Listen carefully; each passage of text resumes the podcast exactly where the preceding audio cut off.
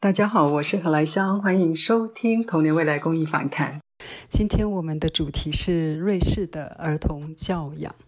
瑞士呢，这个国家呢是欧洲的内陆国，那也以永久中立国呢，大家非常的熟悉。它有非常丰富的自然资源，同时间呢，在经济发展上面呢，包含就是金融、生计，还有就是精密工业上面呢，在全球呢都表现非常的亮眼。今天呢，我们邀请到李宁来接受我们的采访。他在瑞士这边住了很长的时间，孩子呢也都是在这边接受教育。那我们透过他的眼睛。来看看瑞士他是怎么做到的。大家好，我是一名在瑞士生活了二十多年的这个华人，在中国上大学的时候呢，我学的是英语教育。所以，呃，九八年毕业以后呢，我想继续在这个教育这个领域深造学习啊，所以就选择哈来到了瑞士。瑞士在近现代哈，它在教育科学领域这方面取得的成就呢，在世界上还是比较先进的。嗯，你比方说，它在这个近现代出了一些呃世界级哈闻名的教育专家。他们都是都是瑞士人，其中有嗯著名的这个思想家呀、教育家啊，这个卢梭大家都知道哈，很有名。之后还有那个佩斯塔洛奇。然后包括嗯，这个后来二十世纪的那个皮亚杰等等，这都是非常出名的哈，这个教育领域的专家。然后他们的教育理论、教育理念呢，也都是被欧美教育界所推崇啊，所学习的。嗯，所以当时就是带着这样一种仰慕的心情哈，来到瑞士这边学习这个教育科学。那没想到呢，一来就住到了现在二十多年。在瑞士有非常杰出的这些教育学家。对于整个瑞士当今的一些教育现况，有没有真正的起到一些作用？应该是受到他们这个前期哈近现代一些比较呃著名的一些有名的那个呃教育学家、教育理论家的影响的。你比方说众所周知的这个让·雅克·卢梭哈，他是十八世纪吧非常有名的一个这样教育学家哈思想家啊。那么他当时呢就提出了这样一个呃教育理论，就是嗯嗯教育的这个自然性，他觉得就是。教育方面要以天性为师嘛，啊，不应该是以人为师。那么，呃，卢梭他就是当时比较反对的，就是嗯，古典的这种教学主义啊，还有那种特别教条主义的这种教学方法。呃，主张儿童呢，他的这个应该通过实际活动哈，嗯，和这个自然啊，大自然相呃接触啊，从这个接触的这个过程中，让儿童去观察、探索这个自然，然后从而受到这个启发。获得这样教育，其实他的这套理论到后来也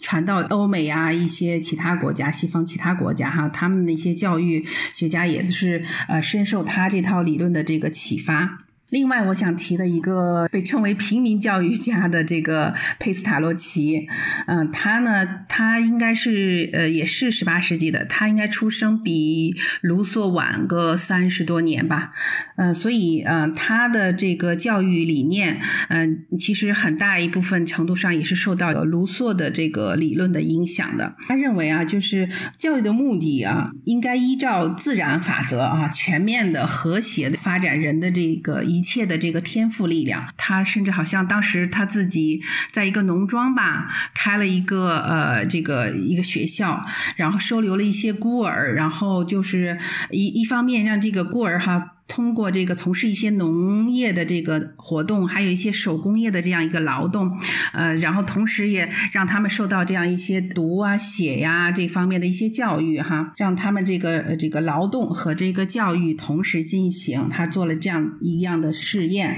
那么最后他就是发展自己理论，就是说他就觉得这个教育它应该是有机的哈，它应该是德智体啊各方面同时进行啊，把人的这个德育哈、头脑手啊同。同时来进行都应该呃，就是得到这个发展。所以呢，对，就卢梭和佩斯塔洛奇他们两个人的教育观念就是以人为本哈，就就是啊，教育的自然性，不是强制的教条主义的这个文化的灌输。可以跟我们谈一下，就是您的女儿还有儿子他们在学前跟小学教育这个部分，在瑞士的一些情况吗？我的女儿刚上小学的时候，啊，因为是嗯第一个孩子第一次上学嘛，所以那时候做妈妈的就比较好奇，嗯，所以每次呃女儿放学以后呢，我就会问她当天在学校学习了什么。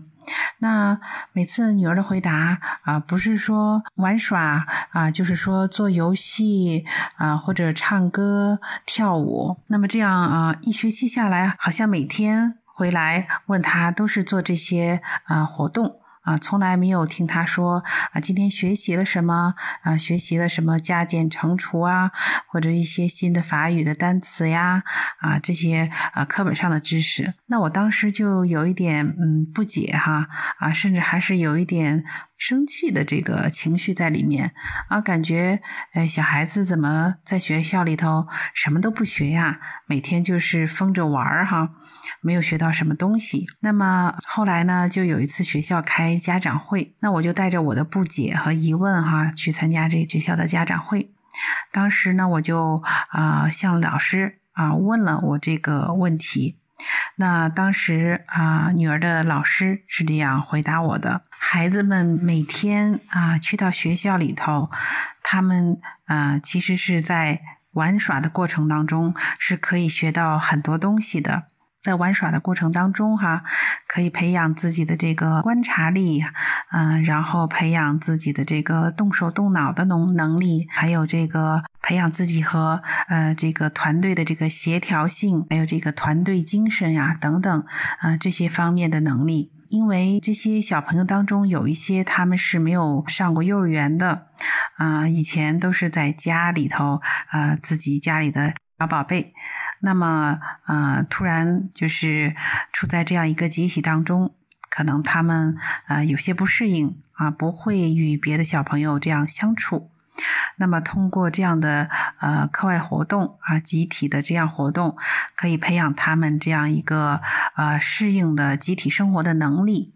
在和别的小朋友啊产生矛盾哈、产生摩擦的情况下，啊，要学会如何去解决这个问题。同时呢，老师也说，嗯，在游戏和的过程当中呢，小朋友的这个嗯想象力呀、创造力呀，啊，也可以得到提高和发展。那么，在经过和女儿的老师沟通之后呢，啊，我也了解到了，嗯，这边的这个。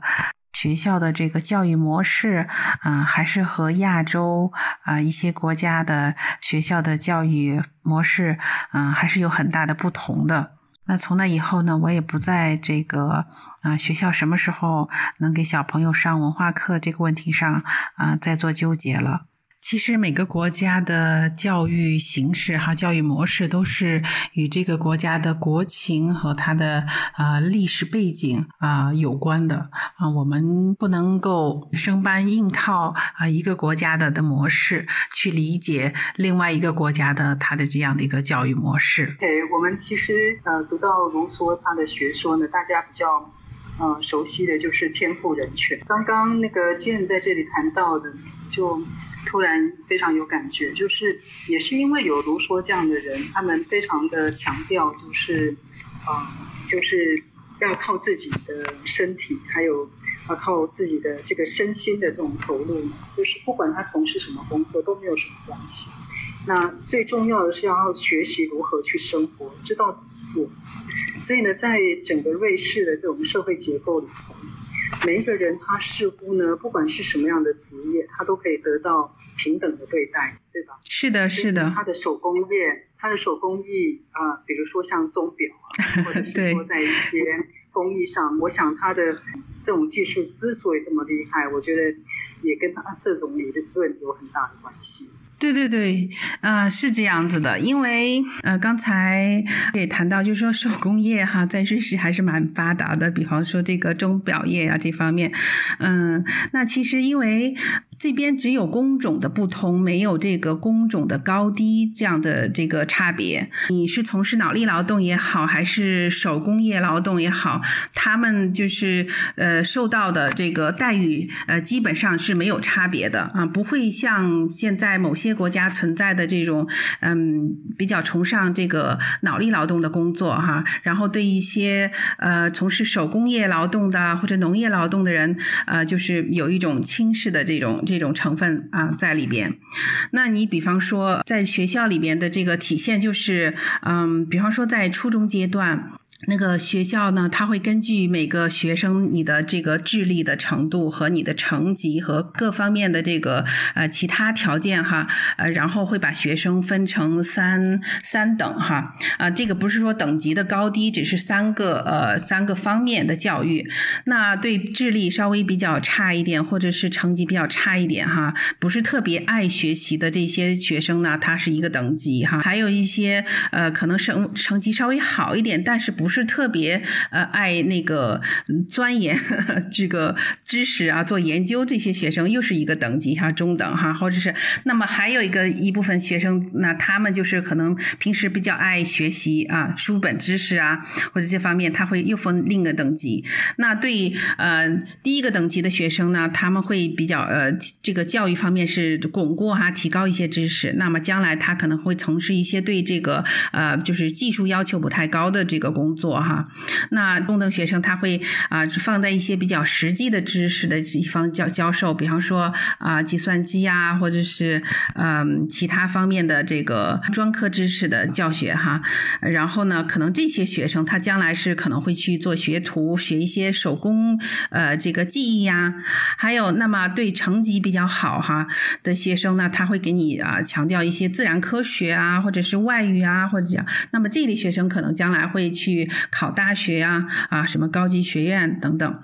嗯，但是他这只是一个给一个学生根据你自身的条件，他会给你分出不同的这个专业啊来教你。他但是这个专业与这个专业之间的学生，他们是没有什么差别，没有说是好啊差呀，啊，他只是根据自身的。那么这样的学生呢，其实他将来呃毕业之后，他就也有会选择不同的这个工种嘛。那么这个工种在瑞士。也是有工种的不同，没有工种的高低，而且工种之间他们的工资差别也不是特别大。所以说，你看到一个就是呃，比方说是一个清洁工人，他清洁工人他的工资和一个坐办公室的呃从事脑力劳动人的的工资差别不是很大。在瑞士，百分之七十多吧，七八十的人将来从事的还是这些呃，怎么说呢？就是手工业呀，或技术啊，或这这些方面的。嗯，只有一少部分的学生将来会继续去考大学啊，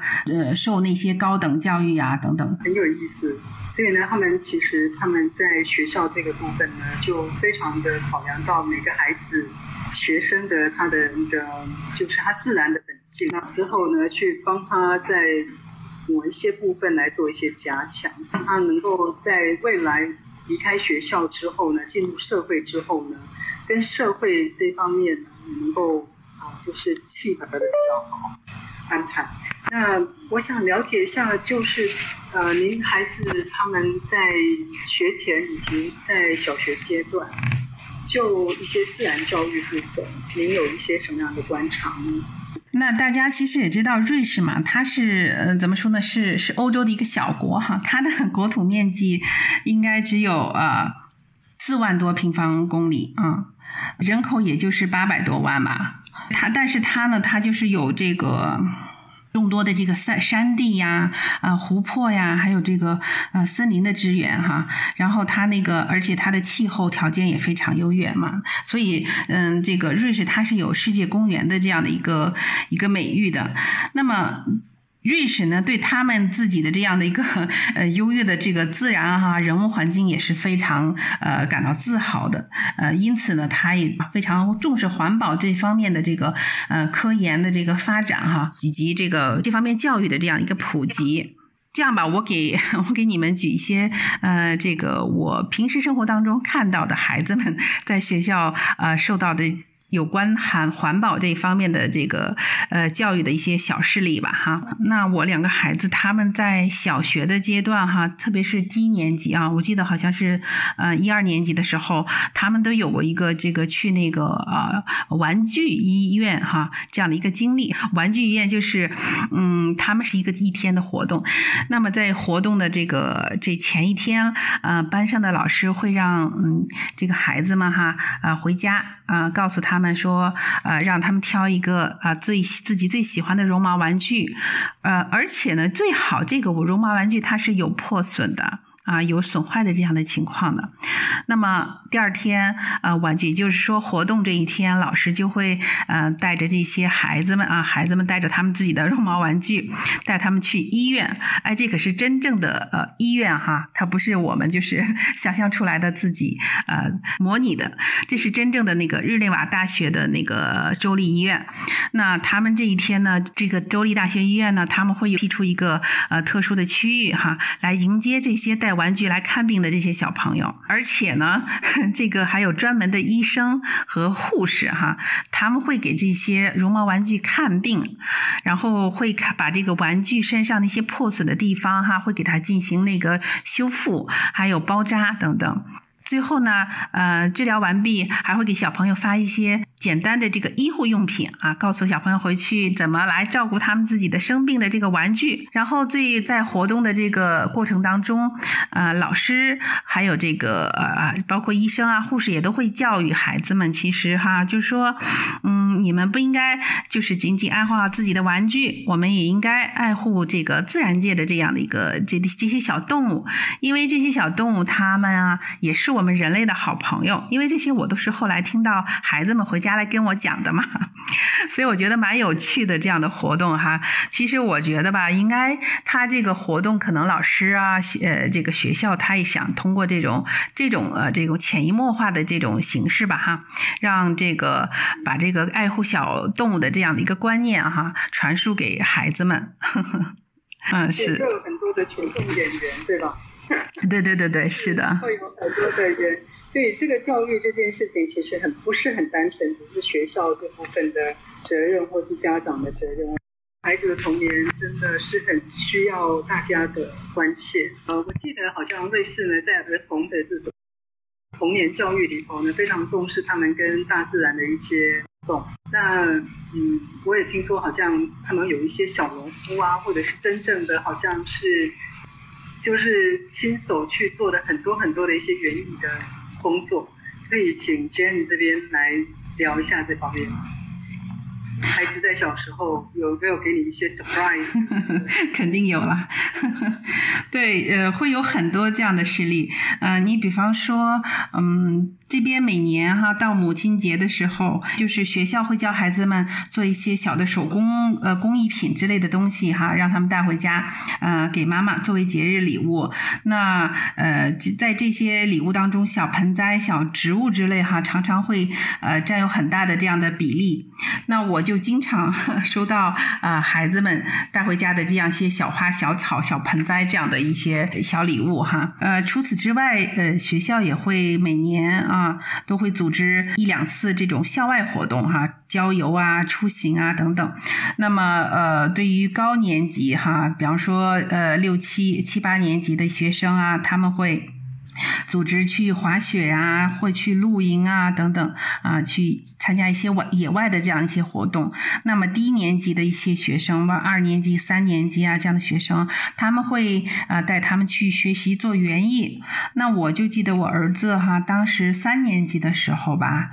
他就参加了一个一周的这样的一个园艺的活动。那么在这样呃，在这一周的时间里呢，老师带他们去一个园艺学校哈，呃，然后他们在那个园艺学校里头就学习如何呃种植花草啊啊，如何给这个花草浇水啊、施肥啊等等等等，还有比包括学习一些关于植物的嗯简单的一些知识啊等等等等。那么一周活动结束的最后一天。天呢，呃，每个小朋友都会带回家一盆自己亲手种植的这样的一个花儿。那我现在还呃清楚的记得当时啊，这个我儿子他把他的这个花儿啊种的花儿拿给我看的时候，他那一脸啊非常自豪的这个表情哈。然后带回家之后呢，呃，每天呢，儿子还会到这个阳台看看啊，他这个花儿是不是有长高了，有长大了。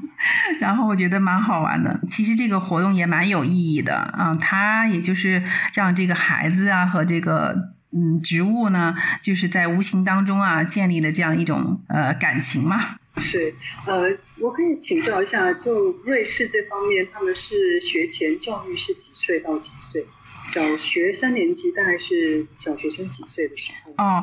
对，这个可能和国内的一些呃或者台湾一些的这个教育可能不太一样。那他们这边是这样的，就是说幼稚园哈，幼稚园他们孩子是上到从呃就是出生就可以啊，你一出生几个月，如果孩子父母忙的话，出生几个月你可以就可以送到幼幼儿园里边，然后一直呃到四岁这个一个这样一个年级。那四岁到六岁之间啊，四岁这个孩子他是上的就是小这边的。小小学一年级和二年级，其实一二年级呢，它就相当于嗯国内呃或者台湾那边教育的就是学前班，它有两年的预备的呃预备的学前班，也就是说呃它是其实是一个过渡期。呃，小孩从这个幼儿园一个 baby 的这样一个状态哈，然后现在要接受这个呃小学教育，那么有两年的这个适应期，就过渡期啊，从一个小 baby，然后慢慢准备成为一个小学生，那么就是有一二年级，那么从三年级，其实三年级就相当于呃国内的就是一年级这样的一个教育，所以它整个小学是八年的，也就是说应该是台湾或者中国大陆那边是小学是六年。年级嘛，六年级之后是上初中。那这边的小学啊，日内瓦这边它是八年级，因为其中有两年，前两年它是属于这个学前教育。了解，嗯，对，所以他你儿子在三年级的时候就是去参加这种一周的园。对对，也就是六岁左右的时候啊，六岁这样。六岁，六岁左右。而且呢，这个一周的园艺活动就是。只有园艺，没有别的安排，对吧？就是完全就在这个园艺学校里头做园艺，是这样吗？嗯，对对，他只是在园艺，就没有其呃，他不上课，每全天都是在园艺学校。那么的话，我记得当时他们因为高年学生一周是在外面，他们是住在外边的嘛。那学生他们六七六七岁的孩子的话，可能自理能力比较差一点，所以每天是送到学校，然后学校带他们去园艺学校。晚上我们还把这孩子接到家里头，这样他们是不住在外面的。嗯，但是他们一天是没有，只是在园艺。学校待着，那可能在园艺学校的话，中午吃饭的话，我们家长会事先呃给他们准备一些快餐呀、三明治之类的，这样中午的时候他们在园艺学校吃。那么可能在我估计哈，应该在就是种植花草之余，可能会在那边做一些活动啊，或者是玩耍呀这样子的啊。但是这一周是没有这个学校的这个学科这一部分的。呃，我们都知道呢，其实父母亲呢，也就是孩子主要的学习的对象。那在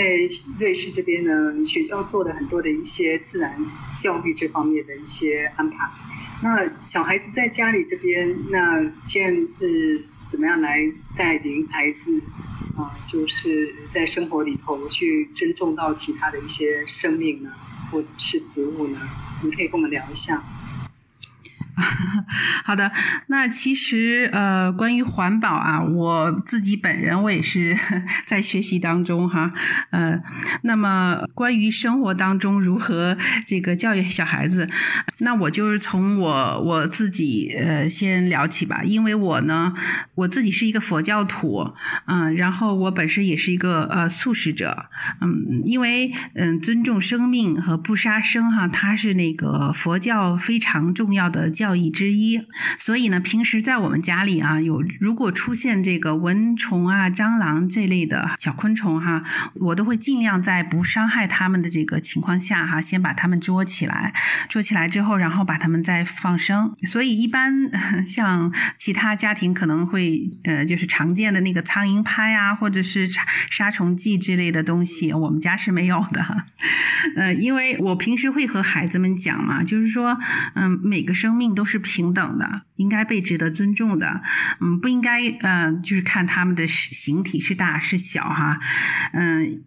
比方说我们人类吧，就是说我们人类肯定比虫子大得多了，对吧？那你不能因为你是呃你的 形体上面你这么强大，你就可以随意剥夺这个这个小生命的生存的这样一个权利。嗯，而且呢，我会告诉他们，就说嗯这些虫子，嗯它如果入侵到你的生活，给你的生活带来一些不便哈，其实并不是他们故意来扰乱你的生活，故意要这样做。嗯，这其实是他们的这样一。个个怎么说呢？自然，呃，自然习性吧，或者是说他们的这个生存，呃，本能这样的一个需要啊。但是他们并不是故意来给你捣乱的。那所以呢，就是说，嗯，作为比他们强大的这个很多的这个人类哈，不能因为仅仅就说哦。这个小虫子来打扰我生活，看不顺眼，那我就把它，呃，把它给这个杀死掉吧。但是有时候你这样给孩子说哈，孩子可能就是他不太容易理解啊，为什么我们不能杀虫子？他们和我们不一样啊，对吧？他就是扰乱到我。那么为了让孩子就是能更好的理解我这个这个想法，我会给他们就是举一些。看过的呃这个科幻片啊，里面这个外星生物入侵地球这样的一个例子，嗯，你比方说，嗯呃，我们经常会看到一些科幻片哈，有一些外星生物啊，它们非常强大，外表可能会比地球人强大的特别多。那么他们来到地球，为了这个。掠夺这个地球资源呢，他们就去，嗯，会和人类发生这个呃战争啊，然后会肆意的这个杀害地球人。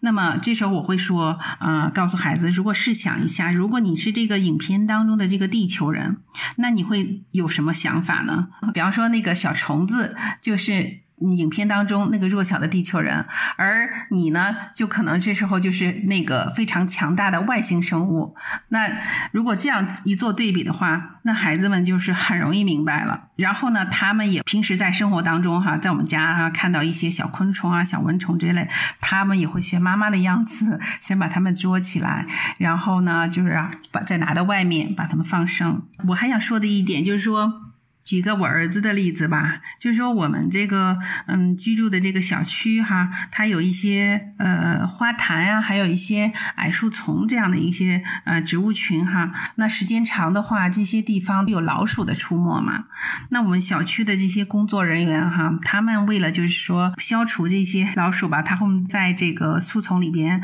嗯放一些呃有装老鼠药的一些小黑匣子哈。那有一次我和儿子就是从这个树从旁边过嘛，然后儿子就看到那些呃灌木丛里头的那些小匣子，他就问我，那那那是用来做什么用的哈？那我就告诉他啊，这些嗯就是用来捉老鼠的，因为 我们这小区现在会有一些老鼠哈。我觉得我当时讲的是很很平常的一种心情，没有想太多，但是没有想到这个儿子听到我说这个小匣子是用来灭老鼠的，他就哎就把嘴巴撅起来了啊，他就说嗯为什么要杀死他们呢？那小老鼠。好可怜呀！嗯，妈妈，我们晚上天黑以后，悄悄来把这些匣子给它扔掉吧，不要让人发现。那当然，我告诉他，我说我们没有权利这样做，是工作人员他们这样子呃放的哈，我们呢不能够这样子偷偷的，就是说随便把他们这些。黑匣子扔掉的嘛，嗯，虽然这样告诉孩子我们不能这样做，但是我觉得我当时听到孩子能这样讲，我心里还是蛮欣慰的哈。我感觉爱护动物的这样的一个种子哈，已经在这个孩子的心里头啊生根发芽了，已经开始萌芽了。呃，瑞士著名的教育学家嗯佩斯塔洛他的观点，教育呢，他首先的职责哈，他是在于素人。那么我本身也非常推崇哈，就是他的这个观点，可能。亚洲的一些父母哈，他会就是比较注重孩子在幼年阶段的一些个人的才能啊，比方说音乐呀，或是体育呀，或者是绘画呀等等，比较注重培养孩子这个学习成绩呀，或者培养孩子个人才能的这些虎爸虎妈们哈。我可能个人比较倾向于一些对孩子这个完善的一个人格这方面的一个培养，呃，因为我觉得嗯，出色的才能他也许会。呃，将来让你成功功一时，但是一个健全的人格，它会让你受用一生。拥有一颗感恩、平等、包容的心哈，与这个自然相处。嗯，因为这个世界上不仅有你，还有我，还有他。谢谢，谢谢 Jane。